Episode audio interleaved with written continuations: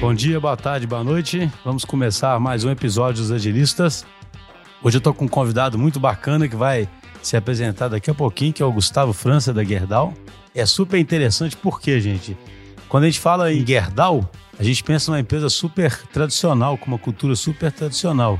E aí o Gustavo vai contar algumas histórias aí pra gente, como é que mesmo a empresa, nesse setor de indústria tradicional, é afetado pela transformação digital é afetado pelo, pelo movimento ágil e fala inclusive de experiência do cliente, né, de customer experience, né? Nós vamos entender o que, que é isso daqui a pouco. Tudo bom, Gustavo? Tudo bem, Xusta. Obrigado, obrigado pelo convite. prazer estar aqui com vocês, tá? É, e compartilhar um pouco da, da, da, nossa experiência, da nossa jornada na Gerdau. Eu estou na Gerdau há quase, quase 20 anos é, e nessa, nessa trajetória é, ao longo de toda a minha carreira, estive em posições diferentes na área de tecnologia. Comecei como, como estagiário lá em 99 e ao longo desse, de todo esse tempo vi uma empresa que está quase completando 120 anos agora, agora em janeiro, se reinventar continuamente. Acho que essa é uma chama, é uma chama que a gente tem no DNA da Gerdau, que é a chama empreendedora e a capacidade de se reinventar. De lá para cá, como eu comentei, estive em diferentes posições e, e mais, mais recentemente estou liderando a área de tecnologia e a área de digital. Então, como CIO e CDO da, da, da companhia. E nesse, nesse trabalho todo, tive a oportunidade de, de participar e, e, de estar em diferentes vivências né, e, e, diferentes projetos, diferentes iniciativas. Quando a gente fala, quando a gente fala de transformação digital para Gerdau, é, a gente está falando muito na. Já passamos aquela fase de que a transformação digital era tão somente criar apps ou colocar óculos de realidade aumentada, realidade virtual, coisa do tipo. Nós começamos a transformação digital da Gerdau efetivamente através da transformação cultural. Então, nós começamos por volta de 2014, a partir de uma revisão de estratégia, com a nossa modernização de cultura e lá naquele momento uh, nós, uh, nós construímos a sustentação necessária para dar suporte a todo o avanço em termos de inovação e digitalização que a gente vem, vem capturando hoje. Então, começamos pela cultura e começamos com a centralidade nas pessoas. Então, observando atributos de uma nova cultura ou, ou, ou uma cultura que precisava ser modernizada em termos de de sermos mais abertos, uh, de, do líder desenvolvendo talentos, uh, uma cultura em prol da simplicidade, da autonomia com responsabilidade. Então, de lá para cá, esse trabalho de cultura veio permeando a organização. Começou pelo, pelo C-Level, foi, foi em toda a organização.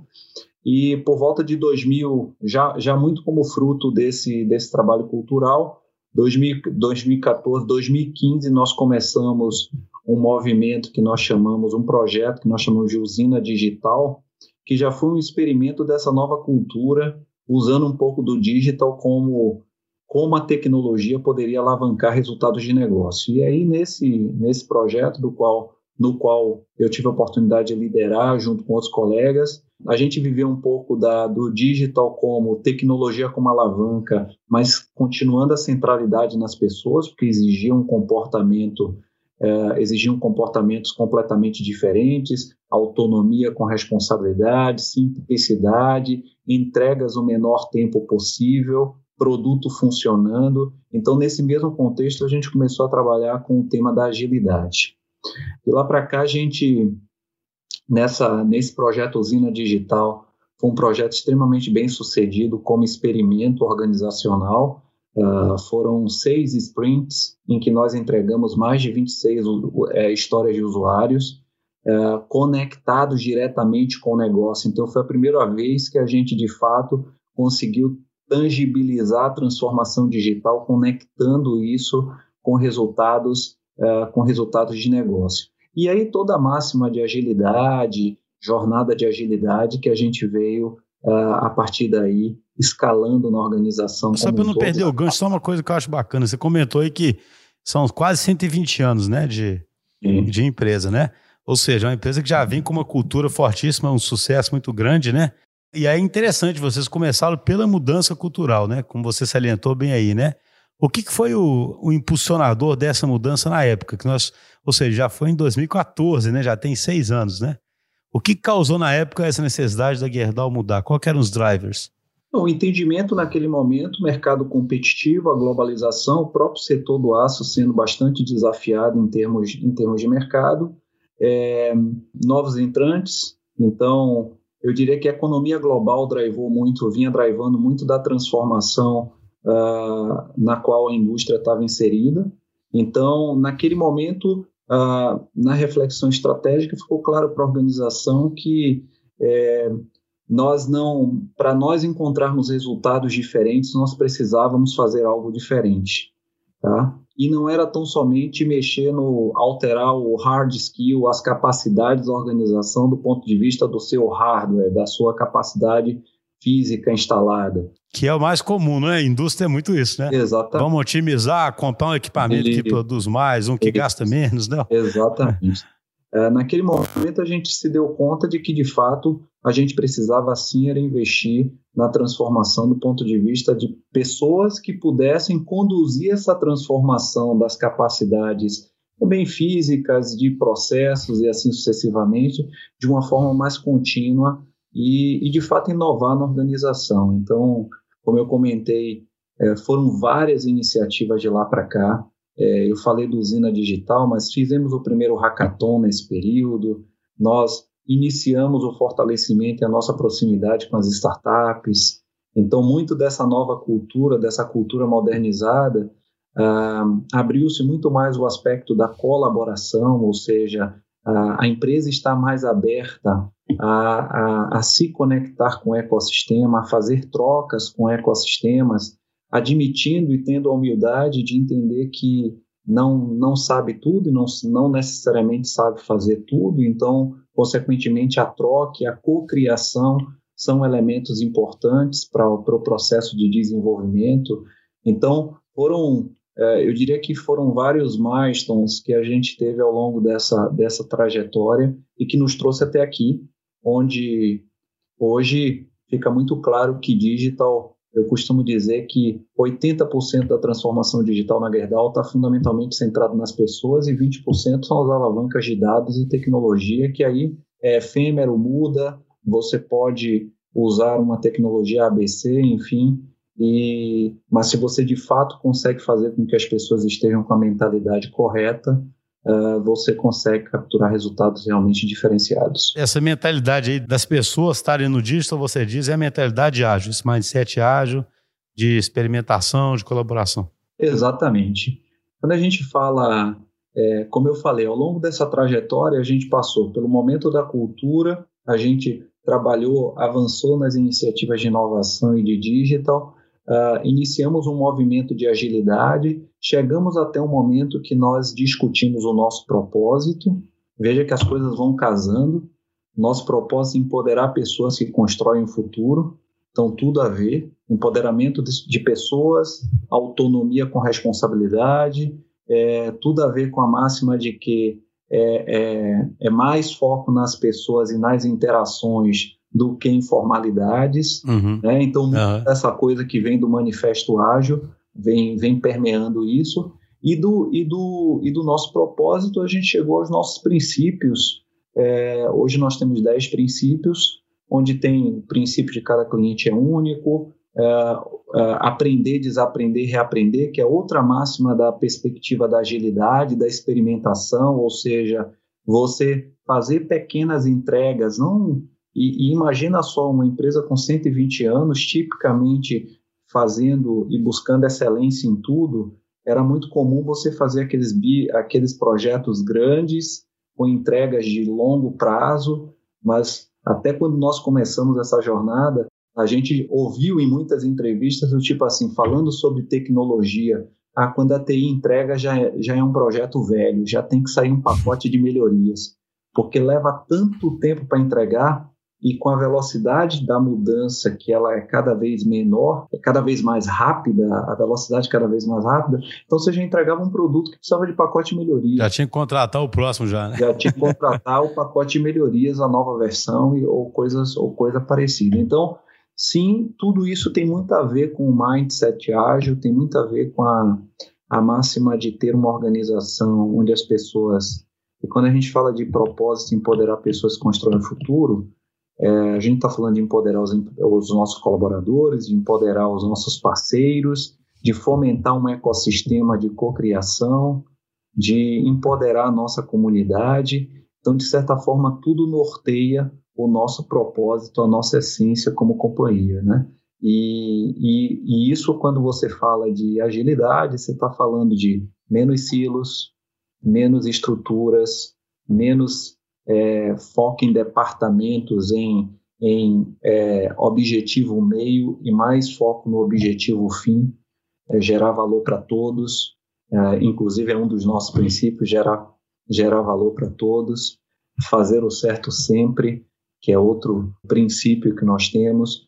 Então, tudo isso também norteando essa atmosfera da agilidade, é assim que a gente vem escalando essa cultura. Você comentou aí, achei interessante, você falou assim, a gente fez a usina digital como um experimento organizacional, né? É, porque, por que, que eu toco nesse assunto? Porque a gente tem como ouvintes aí muitas vezes empresas grandes e tradicionais também, e um tema sempre recorrente é esse: como é que eu faço a mudança? Como é que eu começo, né? É claro que, como bom agilista, a gente não existe prescrição mas existem experiências que podem ser inspiradoras, né? Então você diria que esse. Até a gente brinca, né? Tem um episódio nosso que é o fucking first step aí, né? Um fucking first step seus teria sido esse, essa usina digital? Sim, sim. Começar a fazer isso para poder mostrar para a organização que, que era possível e. É isso aí, é isso aí. É, eu concordo plenamente contigo. Não tem fórmula, não tem enlatado padrão que você implemente e sai funcionando.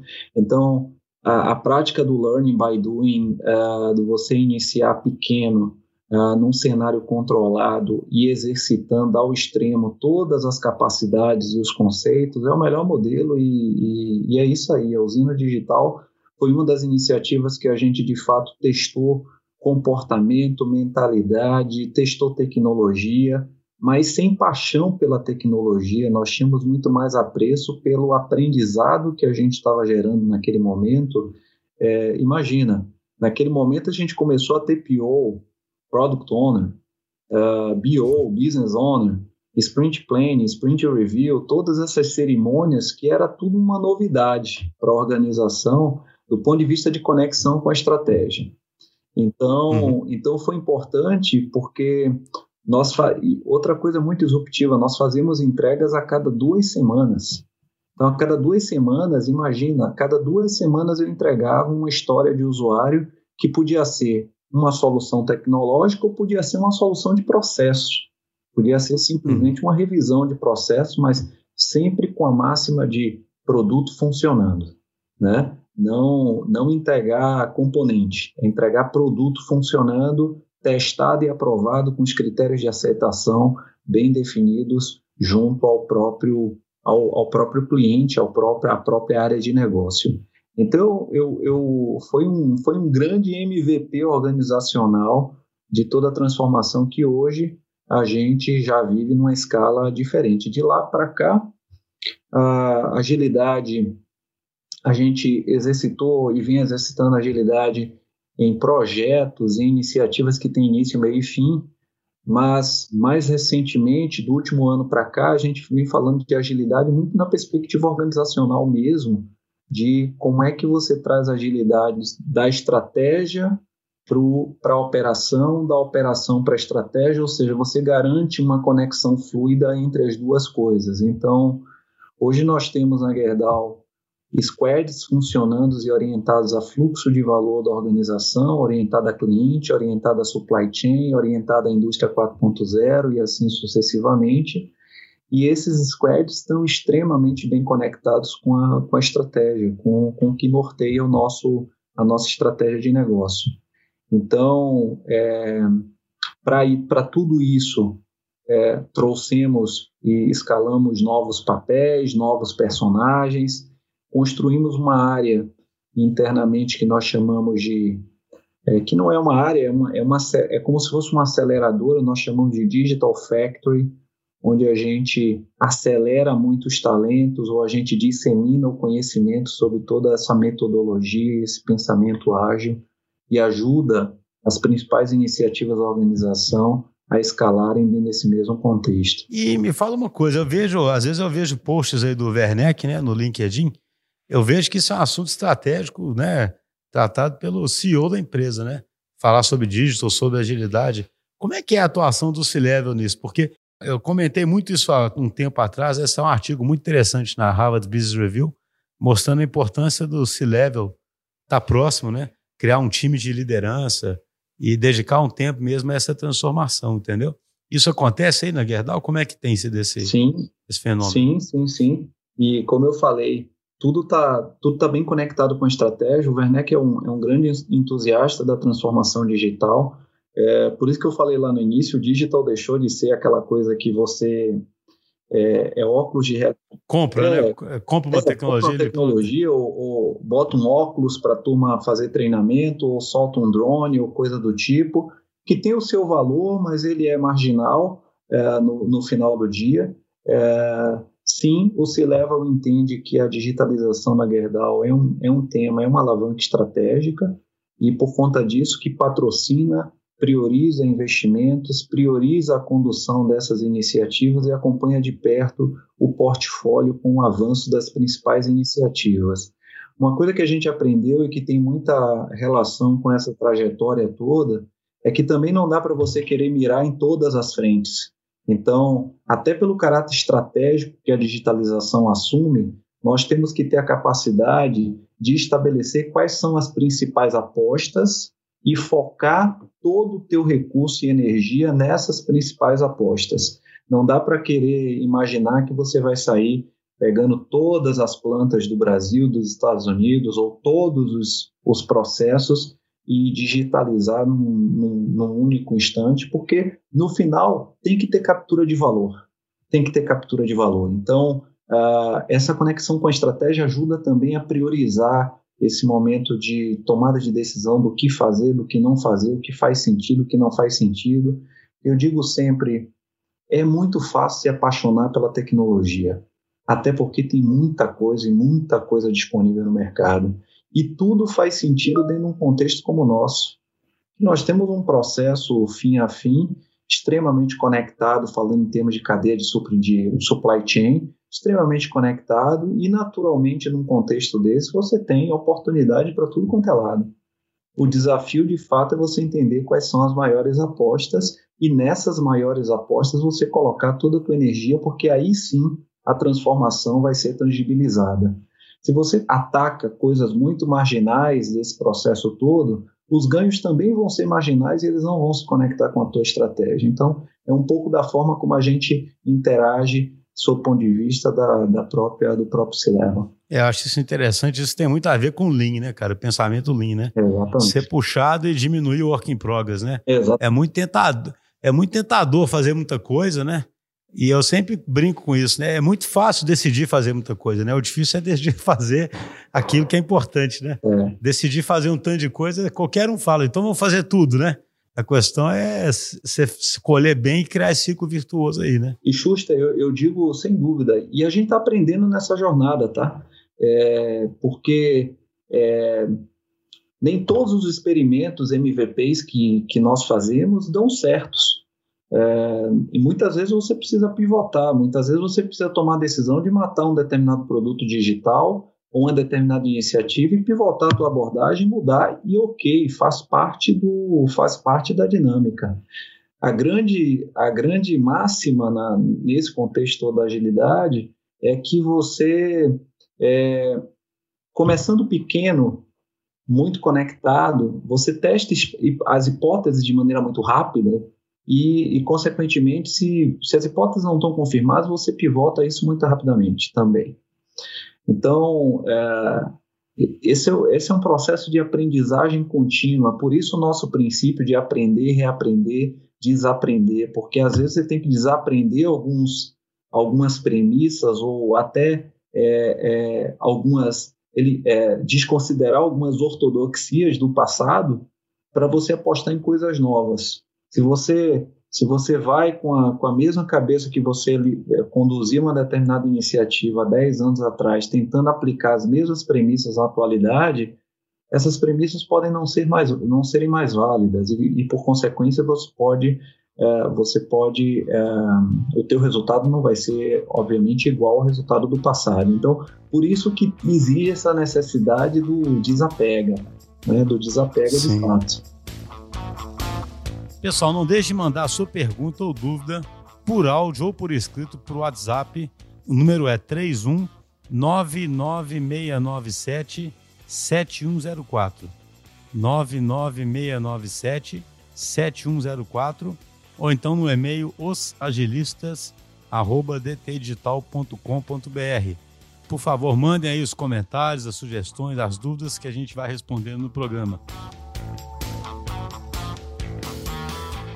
Ô Gustavo, que história que você poderia contar aqui no podcast que ilustraria essa questão de pivotar do digital, de testar a hipótese, é, de empoderar as pessoas, né? Que é outra questão muito sensível, né? Nas, nas grandes empresas, né? Como dar autonomia, né? Como deixar... Todo mundo fala que as pessoas podem errar, mas isso é mais difícil na prática, né? Qual que seria uma história interessante que você contaria que ilustra esse tipo de transformação acontecendo na organização?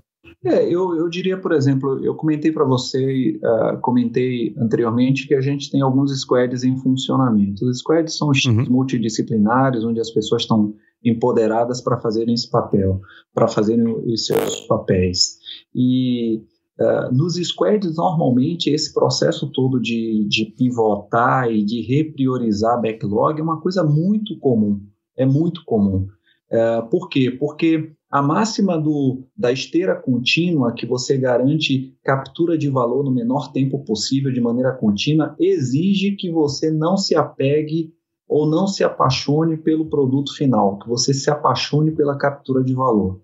Então, eu diria uhum. que em todos os squads que a gente tem, na, no squad de Customer Journey, squad de Supply Chain, squad de auditoria, nós temos um Audit Lab, squad de, uh, de Indústria 4.0, em todos eles nós tivemos oportunidades de fazer pivotagem de tecnologia ou até mesmo de abordagem de trabalho né, ou até mesmo de abordagem de trabalho. Talvez a forma como a métrica estava sendo considerada, ou a forma como, a, como aquele determinado desenvolvimento estava acontecendo, porque, nova, novamente, uh, os squads não necessariamente eles lidam somente com pro, produto digital. Essa é a grande essência da agilidade de negócios. Você acaba lidando com outras transformações que não implica necessariamente em introduzir um software e assim e assim vai. Então, se eu pego o exemplo da indústria 4.0, onde a gente tem várias frentes, criação de modelos de inteligência artificial, é,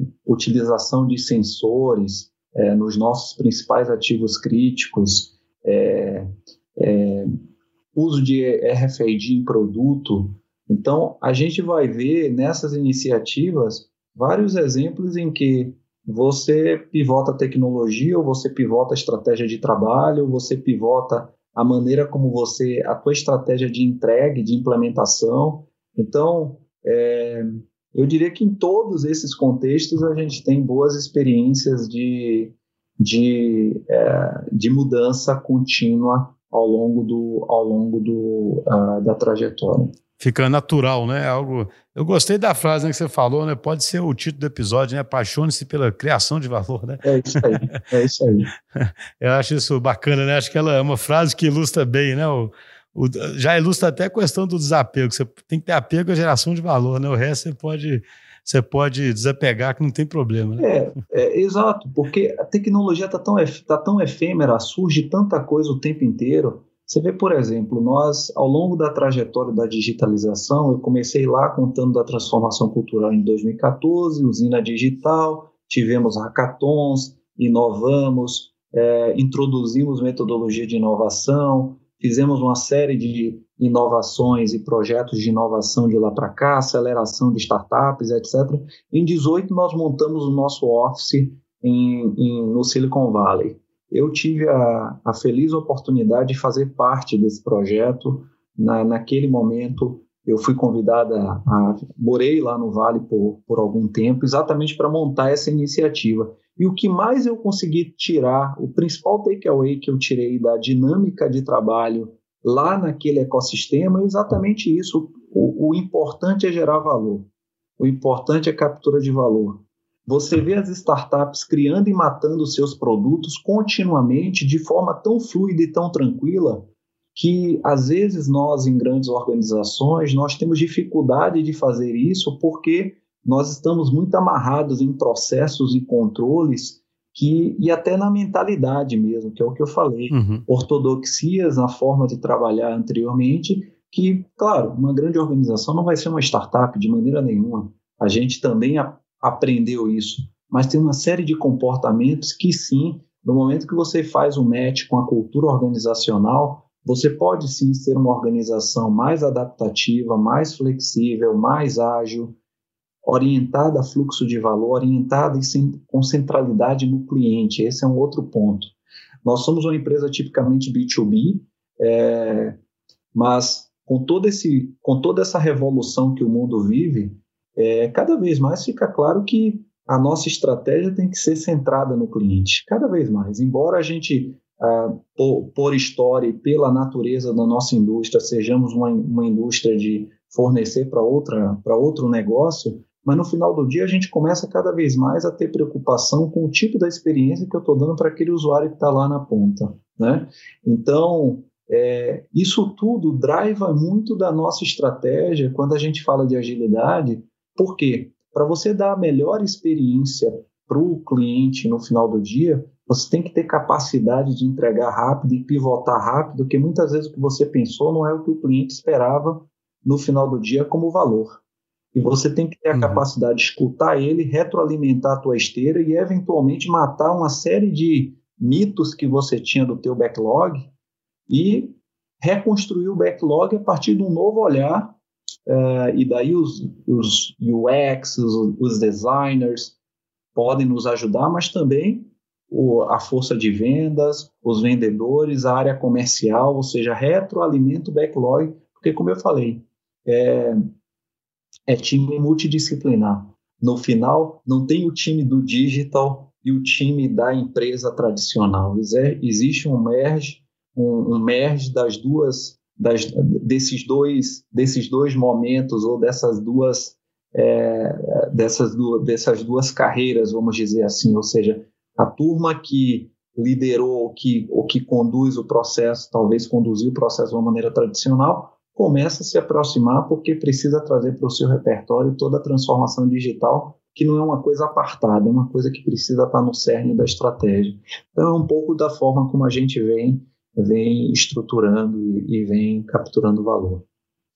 Gustavo, muito interessante você falou de pensar na experiência do cliente lá na ponta. Como é que vocês têm feito isso, né? Porque eu achei curioso, já citei isso aqui outras vezes, quando a gente fez o um episódio com a MRV, com o Reinaldo da MRV, ele comentou que Agora a MRV já pegava a jornada do, do cliente dela além da compra do apartamento, sabe? Ou seja, é, é como se fosse assim, do ponto de vista sistema, né? O cara comprou o apartamento numa época e já estava como um, um cadastro lá de desativado, que ele já comprou o apartamento, né? Só que agora a MRV enxerga a jornada dele de morar também, sabe? Como é que é isso na. na vocês colaboram com distribuidores, com vendedores, com, com indústria para poder pensar na jornada final? Como é que vocês estão avançando para isso? Que é, é, super interessante, né? Uma empresa B2B avançar nesse sentido, né? É, e, e, e a gente avança principalmente quando a gente olha, sem dúvida, a gente está olhando a jornada do cliente como um todo, fim a fim, com os nossos parceiros, e naturalmente existe uma preocupação é, importante de fortalecer o ecossistema, isso é super importante numa construção como essa que a gente vem fazendo, e aí sim você lança a mão de canais digitais que facilita muito dessa, muito dessa dessa jornada. Então, por exemplo, a gente tem, tem portal de relacionamento, a gente tem chatbot, a gente tem e-commerce, que ajuda muito desses, desses parceiros também na conexão com os nossos clientes. Então, praticamente mais de 50% uh, uh, dos nossos clientes uh, já utilizam algum dos nossos canais, algum dos nossos canais digitais. Então, uh, isso vem avançando ano, ano a ano a gente vem, a gente vem conseguindo trazer, uh, engajar novas, uh, novos stakeholders ou, ou, novos, novos atores nesse contexto. É, então, uh, em, é, além, dessa, além dessa questão dos canais digitais, em 2018 nós lançamos uma nova plataforma online de, de vendas ao varejo, que é de uma joint venture que nós fizemos, uh, que nós fazemos parte junto com o Tigre, Votorantim e outras companhias, chamada Juntos Somos Mais, no, na qual, da qual nós somos sócios. E, e a gente mostra que isso é a oportunidade que nós temos de, de seguir é, consolidando a Gerdau como um fornecedor preferencial para esse importante setor da economia. Então, é, é trazer a facilidade, a digitalização como alavanca também para essa experiência é, no final do dia é, para os nossos clientes. Juntos somos mais um joint venture que no final a gente consolida aí venda a venda de uma, de uma cadeia diferentes. Eu tenho aço, eu tenho eu tenho tubo, eu tenho cimento. Então pensa que num contexto num contexto uh, mais avançado, eu consigo dar uma experiência completa para o cliente a partir de um único, de um único canal digital, ou seja, uh, eu consigo oferecer uma experiência sem costura para o cliente através de um único canal digital. Então, são iniciativas desse tipo que a gente vem conduzindo, uh, escalando muito as iniciativas, as iniciativas através dos canais. Por exemplo, no nosso segmento de, de aços especiais, é, a gente a gente é, vem trabalhando numa plataforma é, para tornar a experiência do cliente ainda mais ágil. A gente está usando é, uma, uma inteligência artificial no processo de cotação de novos produtos em aços especiais. Então, isso antes a avaliação de cotação de um, de um aço especial levava cerca de 10 dias, e isso mudou rapidamente, porque os algoritmos, de certa forma, cruzam dezenas de consultas e variáveis técnicas e dão uma resposta cada vez mais ágil para o cliente. Então, esse é o tipo de esse é o tipo de iniciativa que a gente vem conduzindo muito na, na centralidade no cliente, ou seja, como é que a gente cria uma experiência que diminua o lead time do setor uh, e da cadeia em termos da, da oferta de valor e, é, e ajude na, na relação na relação com o nosso cliente final. Não, achei bacana demais. Esse exemplo da Joy Venture é muito legal, né? Porque eu acho que é um grande exemplo de centralidade né, no cliente, né? Porque você se une a outras para junto poder gerar o valor que o cliente precisa e com a menor fricção possível, né? Uma empresa que estivesse olhando muito só para o umbigo não faria de jeito nenhum, né? Ela ia falar, não, isso aqui não sou eu, né? Isso aí é alguém ali para frente, né? Que tem que tem que fazer, né? Eu tenho que saber fazer meu aço bem aqui. Se eu estiver fazendo bem, acabou, né? É. Que acho que é o. Acho que a, a, a, forma tradicional de olhar é bem essa, né? Eu olho mais para dentro e falo, ó, uma vez que eu fiz, ainda mais uma empresa muito forte em engenharia, né? Ah, uma vez que eu faço bem o meu produto, já, já, já ganhei o jogo, né? E aí você vê, não, para ganhar o jogo, nós vamos unir com outros dois, vamos fazer uma de um evento e vamos tentar criar uma experiência que fique mais fácil desse cliente puxar esse valor nosso. É. Né? E, e, é interessante que, como você falou, indústrias tradicionais, indústrias de base, de commodity, enfim, normalmente olha do muro para dentro, né? Normalmente vai olhar competitividade, eficiência e assim por diante. Essa virada, essa guinada na, com foco na centralidade no cliente, tem muita base no trabalho de cultura que a gente começou lá atrás.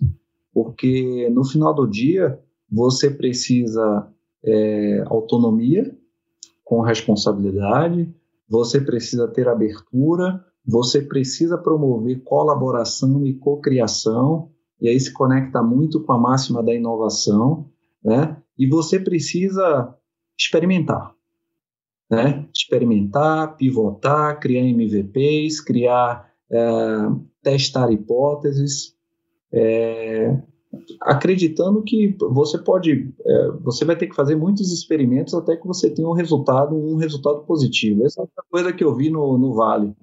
Quer dizer, de cada, de cada 10, de cada 20, você sai com um resultado positivo. Ou seja, você tem que continuamente fazer iterações rápidas, porque nas iterações rápidas é que você vai aprendendo e vai capturando valor.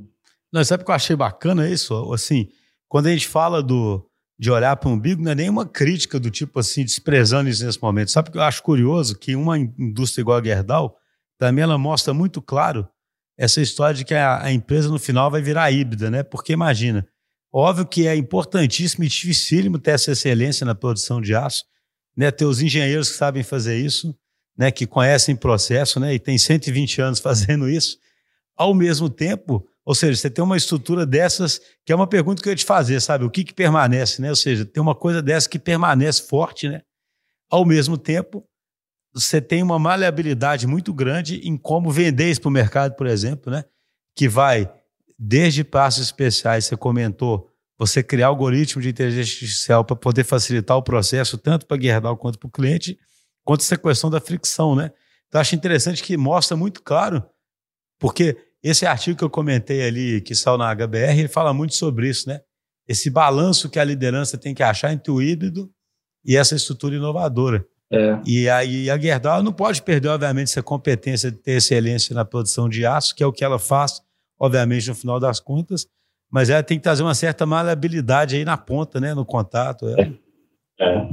Eu, eu costumo dizer que a organização tem que ser ambidestra, é muito do que eu tenho falado internamente a gente vem refletido, debatido muito, que é isso que você falou, é ambidestria no sentido de que do muro para dentro é eficiência operacional, excelência operacional, é lean, e a gente precisa evitar desperdício, work in progress, in process, a gente precisa garantir que o produto seja produzido com qualidade e, fundamentalmente, que as pessoas tenham segurança no ambiente de trabalho, né? que, é um, que, é uma, que é uma prioridade para nós, para todos nós. Então, segurança, saúde é, das pessoas em primeiro lugar. Então, esses são aspectos não negociáveis dentro, dentro desse contexto. Agora, na borda da organização, onde a gente está falando do, do, da, da, da, da, conexão com o cliente, essa é a camada onde mais a gente entende que, sim, a organização precisa ser mais adaptativa, mais resiliente, mais responsiva em termos de mudar rápido, se conectar rápido, capturar as melhores oportunidades, gerar novos modelos de negócio e assim por diante. Então, é, o desafio que a gente vive muitas vezes é legal, como é que eu conecto as duas coisas? É claro que em determinado momento você vai ter uma, você vai ter um, um buffer entre, entre uma estrutura e outra, mas quando a gente fala nos habilitadores organizacionais, quase sempre do ponto de vista de cultura, de mindset, eles são os mesmos. Porque no final, o mindset de agilidade, por exemplo, nada impede de um colega meu que está lá na usina nesse momento ter o mindset de agilidade. É claro que ele vai ter que cumprir na produção de aço, ele vai ter que cumprir procedimentos, receita, padrões, etc. Mas é mais do que rodar Scrum, Kanban, XP, Safe ou qualquer outra técnica. A gente está falando de é, menos, menos procrastinação, mais foco na entrega de valor, né? mais foco no fim a fim, menos foco no objeto meio. Então, isso, isso na essência pode ser disseminado na organização como um todo. Não, até porque você cria prontidão para você movimentar o teu pipeline de uma maneira de um lado para o outro e assim sucessivamente. Então, muito do que a gente vem, vem debatendo e vem, e vem fazendo, porque é, como eu falei, os nossos squads, com exceção do Indústria 4.0, todos eles estão olhando para cliente ou para experiência, de certa forma estão orientados a fluxo de valor do cliente.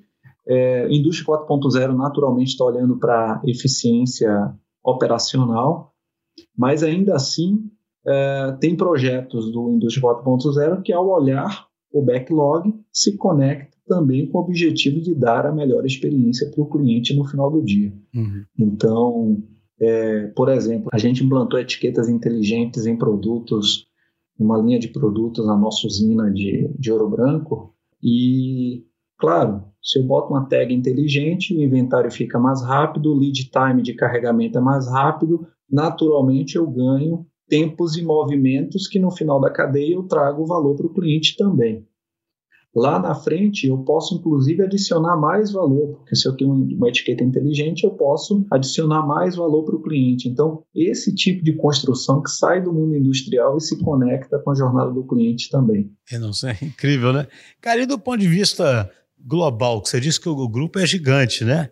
Vocês, como é que vocês fazem para coordenar isso tudo é, você falou, tem uns squads aqui, né? Vocês, eu, tô, falando isso porque um dia eu tive uma conversa com, com um cliente também que faz parte de um grupo global e eu acho curioso, sempre tem uma necessidade de padronização global, e de comparação dos times globalmente. Só que isso traz certos problemas na minha visão também, porque às vezes, antes até dos times estarem gerando valor, você está preocupado em comparar os times, sabe? E aí os times vão acabar é, gerando alguma coisa que não é o valor mesmo que possa ser comparada, sabe como que é? Porque é, alguém quer comparar, entendeu?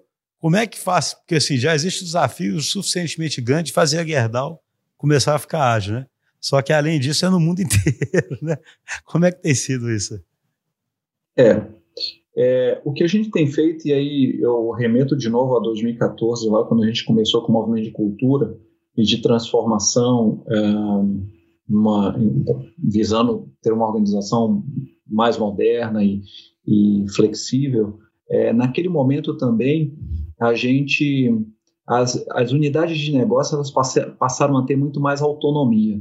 Então, então, esse empoderamento para as unidades de negócio, garantindo que elas, compreendendo os seus ecossistemas, pudessem entender o que gera valor naqueles ecossistemas, isso foi, foi conduzido de lá para cá.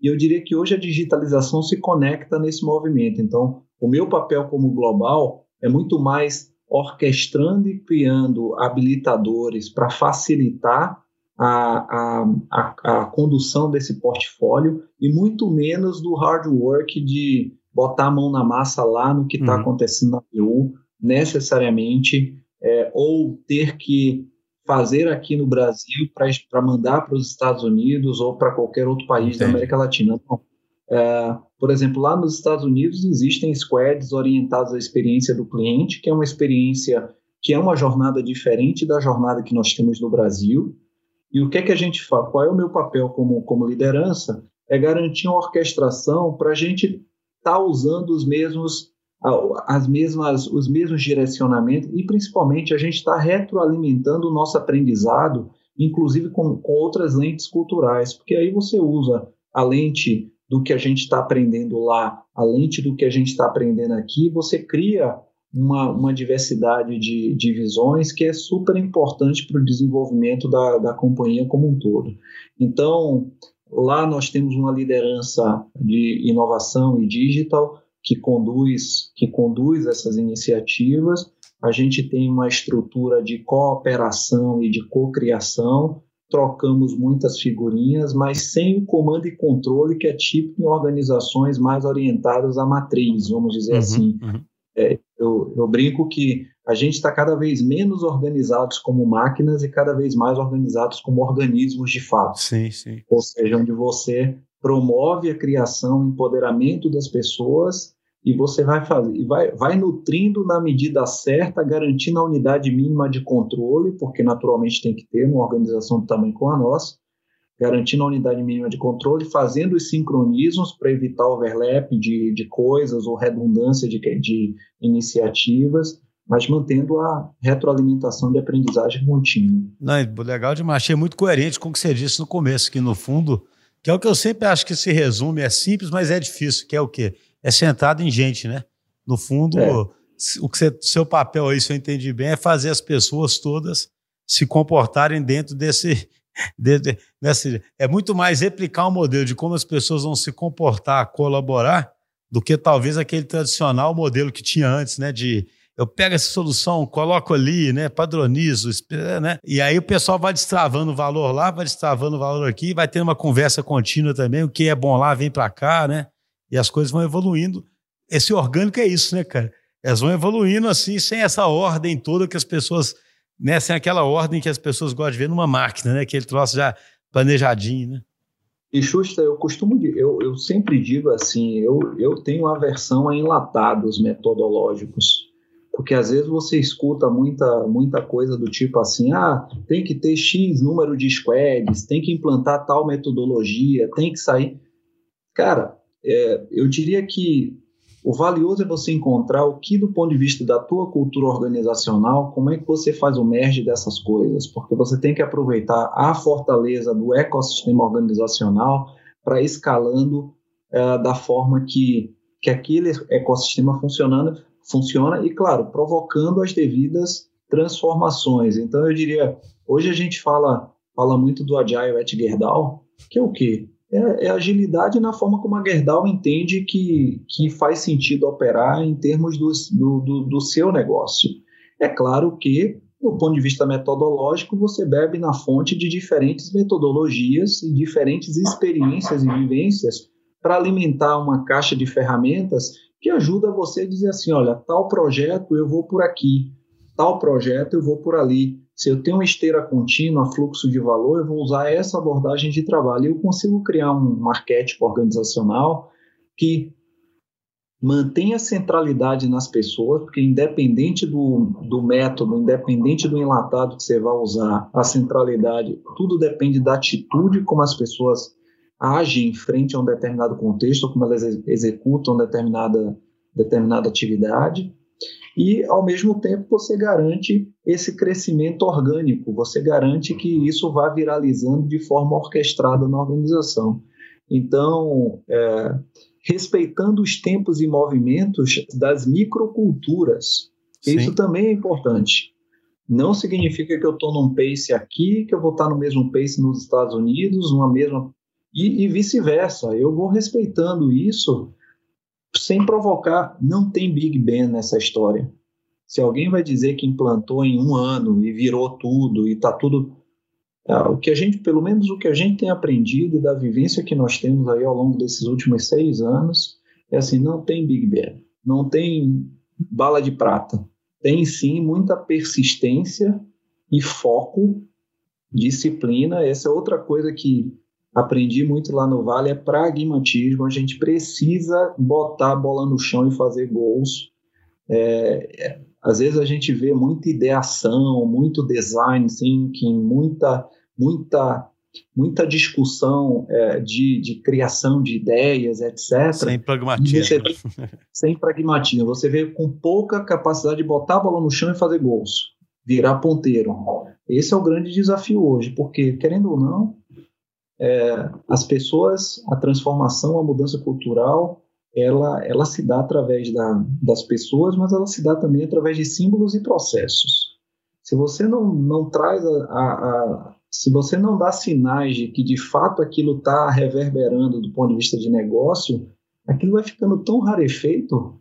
E é que, que vai final, se esvair, né? Vai acabar se esvaindo. Vai se, vai se esvaindo. Você não consegue manter essa cultura, você não consegue escalar essa cultura. Teve uma coisa interessante. A gente migrou para o home office agora com a pandemia.